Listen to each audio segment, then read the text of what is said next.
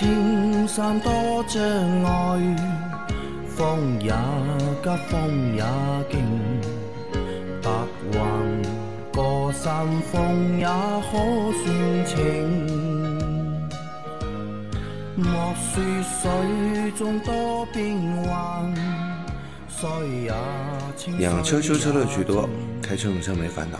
大家好，欢迎收听老秦汽修杂谈，我是老秦。大家好，我是老秦的小工杨磊啊。我们今天的节目接着昨天继续啊。第一个问题，大师好，请问首保刚做完之后，在红绿灯等车时怠速比保养前高了两百转，正常吗？然后开了几公里之后啊，转速又回到正常的八百，然后四 S 店给我首保换的是这个油啊，这种油他说以后每五千公里或半年换一次，但我看到上面写的是全合成机油，不是可以一万公里换吗？然后我的车是别克，哎，这个什么英朗啊，我问了一些当地的四 S 店，我问了一下当地四 S 店的客服，我在他那里质保，每次的基础保养是三百九十五块钱，我觉得还可以啊。你们觉得这个价钱怎么样？外面应该也便宜不了多少了吧？啊，两两个问题啊，一个问题是它刚保养完之后，对吧？等红绿灯的时候啊，怠速比保养之前会高，但是呢，又开了几公里之后，呃，转速呢又回到了正常的八百，嗯，那这个算是一个正常现象吧？刚保养完嘛，你车冷车呀，冷车，停的时间长了嘛，嗯对吧？冷车呀，冷车不是高怠速嘛，嗯，那你等红灯的时候，它水温还没上来的话，它可能就是处在一个高怠速的状态，嗯，然后转速就高，转速就高，开了几公里车热了，嗯转速就到一个正常的转速了，嗯，到八百转，对吧？好，所以说这个情况是正常的啊啊，然后他还是问到了关于对吧，全合成机油到到底能不能够用一万公里？嗯这个问题老生常谈了已经。对，我大概说了至少几十遍，对吧？不是所有的全合成机油都能使用一万公里的，而且我看到照片了，你那个桶就是通用里面最普通的一个机油，嗯，好吧？这个机油的确只能用五千公里，只能用五千你按照四 S 店的要求，每五千公里半年换一次机油就可以了。啊，听四 S 店的啊，那这个四 S 店不会存油的啊。然后呢，每次基础保养三百九十五块啊，他觉得还可以啊。那我们觉得这个价格可不可以呢？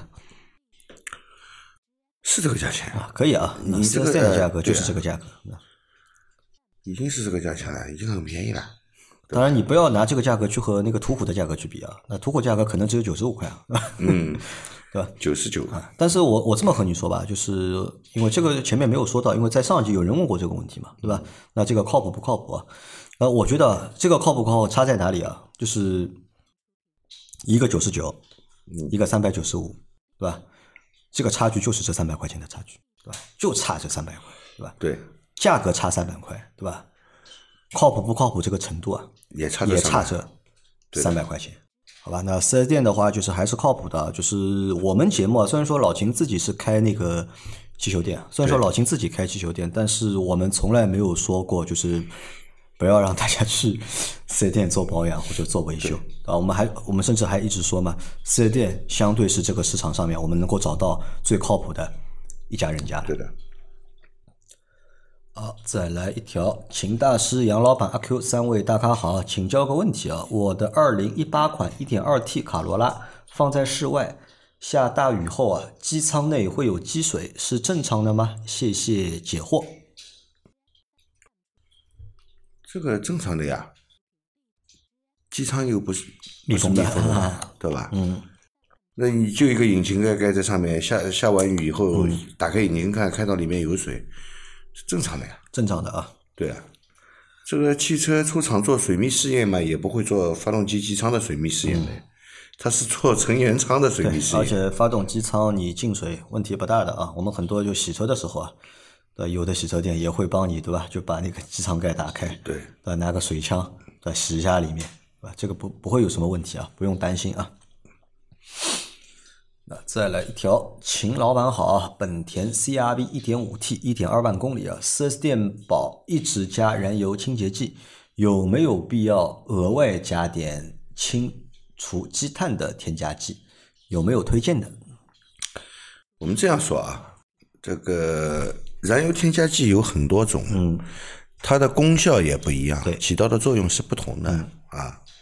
那么清洁油路的，我认为它只是清洁油路，对发动机内部的积碳是没有清洗作用的，所以你需要就是额外加一点清除积碳的燃油添加剂、是可以的，可以的啊，但是两种添加剂不要同时加在一箱油里面，好吧？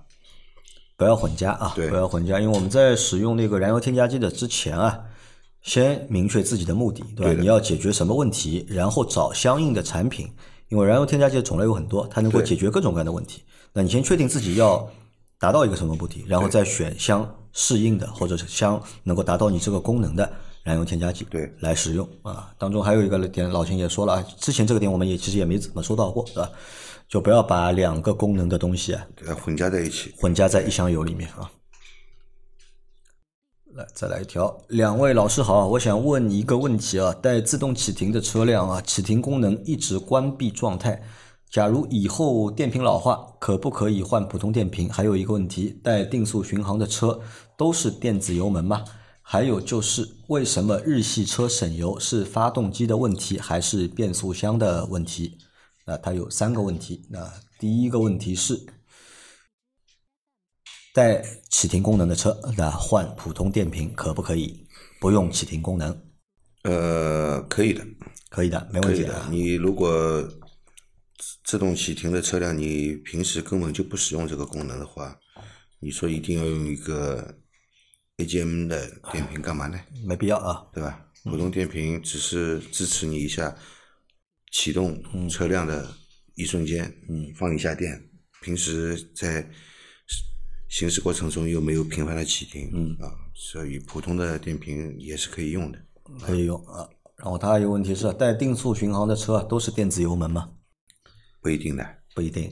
为什么知道啊？嗯，为什么？现在的现在的车基本上都是电子油油门了，但是定速巡航有这个功能的时候那个时候几乎没有电子油门，嗯，对吧？嗯，都是机械式的节气门啊，所以说并不是，只是并不只是控制的方法跟之前的控制的方法不一不一样。啊。但现在的车基本都是电子油门了，对的不用那个拉线了。还有就是啊日系车为什么省油，对吧？是发动机的问题吗？日系车为什么省油？这是一个传说。嗯，这是个传说，这是一个什么呢？这是一个概念啊。首先要搞清楚啊，对吧？日系车他妈也有很多车了，对的，对吧？也有大车小车，对吧？也有跑得快的，跑得慢的，对吧？不是说所有的日系车都省油，对吧？这是首先我们会有一个概念上的有一个误区。那最早为什么会说有日系车省油这个原因啊？我们可以倒推一下，倒推到就是几十年前，对吧？对石油危机的时候，就全球石油危机，对吧？因为当时因为车的排量都比较大嘛，对那它油耗会比较高，那很多人会觉得哎油耗很高，对吧？用不起。那个时候呢，日本车、日系的车企他们推出了小排量的汽车，对因为他们推出了小排量汽车，那排量小，功率小，那相应的你的油耗也会低一点。对，那所以从那个时候开始就有了这样的一个说法，对吧？日系车比较省油。我们这样说好吧，之前汽车车身的钢板的厚度，嗯基本上都是在一点一，嗯一点一毫米，甚至于更厚，嗯，啊，个别车型会更厚，基本上都是一点一的。嗯日系车是最早用零点八的钢板，啊，轻量化做的比较好。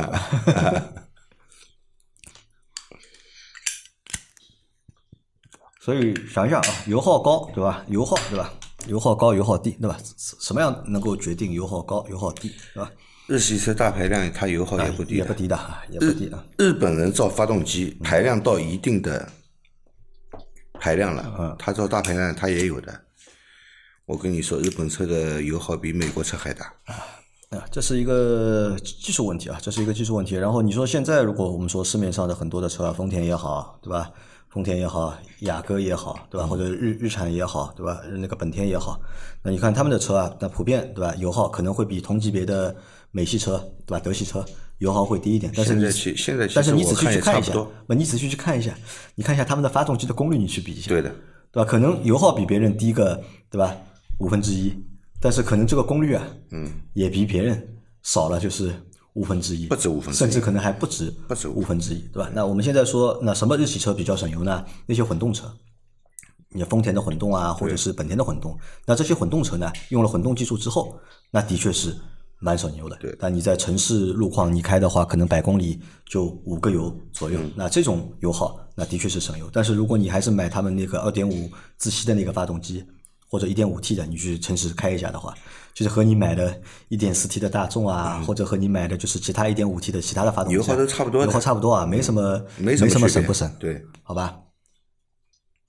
因为这个油耗主要是看变速，呃，主要是看发动机，变速箱的综合原因啊，综合原因，呃，变速箱会影响油耗，变速箱的确会影响油耗，车重也会影响油耗，车重也会影响啊，发动机本身的功率，还有发动机的调校都会影响到油耗啊，甚至于我们说的跟你的驾驶习惯嗯。也有关系。啊，好，不要去迷信啊，不要迷信日本车油耗都低啊。来，再来一条，等两个月没听到节目了，生活中好像缺了点乐趣啊。和呃，在我已经第二遍回炉听到第八期的时候，悄然的让我发现他来了，他来了。他带着杨老板和阿 Q 走来了，对吧？从此汽车的世界又是眼前一亮，你们真是喜马拉雅的一道金光。热烈欢迎秦大师苦战疫情，凯旋归来，赞啊！上问题一：测试车零七年经典马自达三同粘度、同同粘粘度度吧，同粘度的脂类机油比全合成零一加速快零点三秒。这就是脂类油的性能表现吗？二、更换后减震器忘记买缓冲胶套，老的缓冲胶已经比较烂了，后来还是继续装上去。有疑惑，车子在颠簸路行驶，上下的压缩好像碰不到减震器的缓冲胶，是否缓冲胶可装可不装啊？它有两个问题啊。第一个，用脂类的那个机油啊，是不是比用全合成的，对吧？呃，这个之前我们说过的嘛，对吧？脂类机油呢，最早就是出现在赛车上面赛车上面比赛的时候用啊。脂类机油当然有它的优优越性啊，它的各方面的性能都比较好，只是它的寿命短。嗯，所以赛车嘛，我只要完赛就够了，嗯对对吧？对这个耐用、持久的耐用性来说，没有这么高的要求。那么民用车呢，如果你要追求性能的话，你可以用脂类机油，嗯但是使用成本比较高。对，经济性不好嘛，对吧？而且你你你在马路上跑，零到一百啊快了零点三秒，没意义啊。你赛车的话，那可能零点三秒赛车我跟你说，零点一秒都非常的有意义，对吧？哎你每为了就是增加这个零点一秒，可能要付出就是各种各样的就是付出，对吧？要要花很多的力气去提升这零点一秒，但是你你通过换了一个机油就达到了这个成本成本很低低啊对吧对吧？但是你在民用的过程当中啊，就是我们城市用的话，就意义不是很大，对吧？啊，意义不是很大。啊，然后他第二个问题啊，他换那个后减震器嘛，对吧？忘了忘了那个买那个缓冲胶套了，那个缓冲胶套已经比较烂了嘛，但他还是把它换上去了。他现在有疑惑，车子在颠簸路行驶，上下压缩好像碰不到这个减震器的缓冲胶，是不是这个减呃缓冲胶可装可不装？呃，这个缓冲块是这样的啊，这个缓冲块是在车辆在一定的极限的情况下才会有作用，压到底了，呃，你正常行驶是用不到，但是必须要有，必须要有。你万一碰到这种极限的情况，总是会遇到的嘛。啊，你没有缓冲块的话，对悬挂的伤害比较大。啊，就这个缓冲块还是用得到的，只是在一些极限的情况下，对，你是用得到。对你平时正常开可能是的确用不到。对，啊，好的，理解了啊，那你自己判断一下你要，这样想，嗯，如果你真的用不到，它放上去干嘛呢？它怎么会烂呢？对吧？或者放上去干嘛呢？对对吧？厂家早就帮你减配掉了。对的。再来一条，呃，老师好啊，一四年高尔夫啊，这个他问过了，这个小伙伴在上期问过了，再来换一条。秦大师啊，杨老板、阿 Q 三位大咖好，请教个问题啊，过了首保、二保，车子可以到外面去做保养吗？主要考虑到外面便宜一点，但是听你们说质保期内必须要在四 S 店保，不然的话出了问题不能索赔，所以挺纠结的，到底要不要去外面？然后四 S 店说。像我这个车只有五千公里换一次的机油，他说一万公里换一次的都是豪华车，而且那种机油很贵，划不来。想请教一下大师，一万公里换一次机油的价格是五千公里换一次机油的价格两倍还要多吗？还是差不多？啊，两个问题啊。第一问题，他过了二保了，对吧？过了二保是。能不能就是在外面去做保养？我们是不建议的啊，我们是不建议。我对我们不建议这样做啊？为什么？你没有出保之前，你尽量在四 S 店做。为什么？你一旦出了问题，嗯，你一旦出了问题，你去四 S 店索赔，四 S 店一查你的保养记录没有，除了一首保和二保在这里做完以后，后来就没来过，对吧？那你现在发动机或者变速箱出问题了。嗯四 S 店有很多种理由可以拒绝你，很容易扯皮的，很容易扯皮，对吧？说难听一点，有些真不是扯皮，嗯，你用了这不符合这个发动机要求的机油，你发动机造成损坏，嗯，人家为什么要赔你？人家为什么要赔你？嗯，对吧？所以在我们保养的过程当中啊，就在质保期内，还是建议大家在四 S 店那进行这个保养。鸡都买了，葱姜的钱不要省啊！鸡都买了，葱姜的钱不要省啊！对，包括用油也是一样，对吧？对的，因为现在油价涨价嘛，对吧？大家都觉得每天都在算这个油价，对吧？有时候看看大家算呢，说实话，觉得真没这么必要，真没这个必要。因为你想，我们大家买车买回来，都大多数都是上下班开嘛，对吧？而且你要买车了，你肯定也是刚需，对吧？你才买这个车，如果不是刚需，你也不会买。呃，所以就没有必要去老是硬去计较这个油价了，对吧？对，像老秦说的，鸡都买了，对吧？这个葱姜钱不要省，真的不要省，对吧？没有必要省，没有意义啊。啊，然后他还有个问题啊，是关于那个用那个保养周期的一个问题啊。他说就是五千公里保养嘛，对吧？他四 S 店给他说他的车是五千公里保养，那如果要一万公里保养的话呢，嗯，一般呢他说会用在豪车上，对吧？并且呢那个机油啊会更贵。那么他就在想啊，那如果一一万公里保养这个成本啊，是不是五千公里一保养的成本的两倍啊？我们这样说啊，这个你看啊，你说你在这个四 S 店保养，嗯啊，或者到外面保养，还是从使用成本的角度在考虑嘛？嗯，我如果五千公里保养一次的话，花五百块，嗯，啊，那我。一万公里保养一次的话，如果花不到一千块，我就划算了，对对吧？如果花了超过一千块，我就不划算，是是不是这样算这个账啊？算是理论上是这么算嘛，对吧？啊，那么其实这个账，我觉得应该算得更清楚一点啊。你要算一次保养到底要花哪些钱，对，算一下。你看啊，如果说一桶机油，嗯，半合成的，或者是矿物油，嗯。矿物油，我们打个比方，你买你买两百块，嗯，对吧？你买了个半合成的四百块，买了个全合成的六百块，啊，那么半合成机油人家说也只能用五千公里，那么矿物油人家说也能用五千公里。如果你照矿物油算两百块，啊，全合成六百块，不对了，三倍的价格，啊，三倍价格，一个跑五千公里，一个跑一万公里，我不划算，嗯，你是不是这样算？嗯，对。但是我跟你说啊。我们就拿半合成来说，半合成也是五千公里的话，呃，那个四百块嘛，对吧？机油四百块，那你矿物油两百块，嗯，也能用五千公里。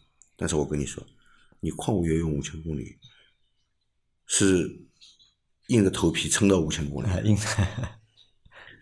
人家半游刃有余对吧？到半分程到五千公里是轻轻松松的。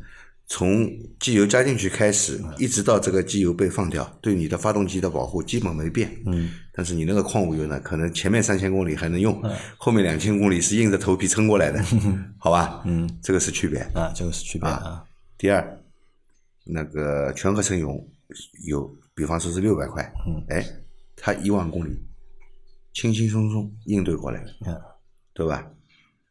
对发动机磨损上面保护非常好。那你觉得这个到底是哪个划算，哪个不划算？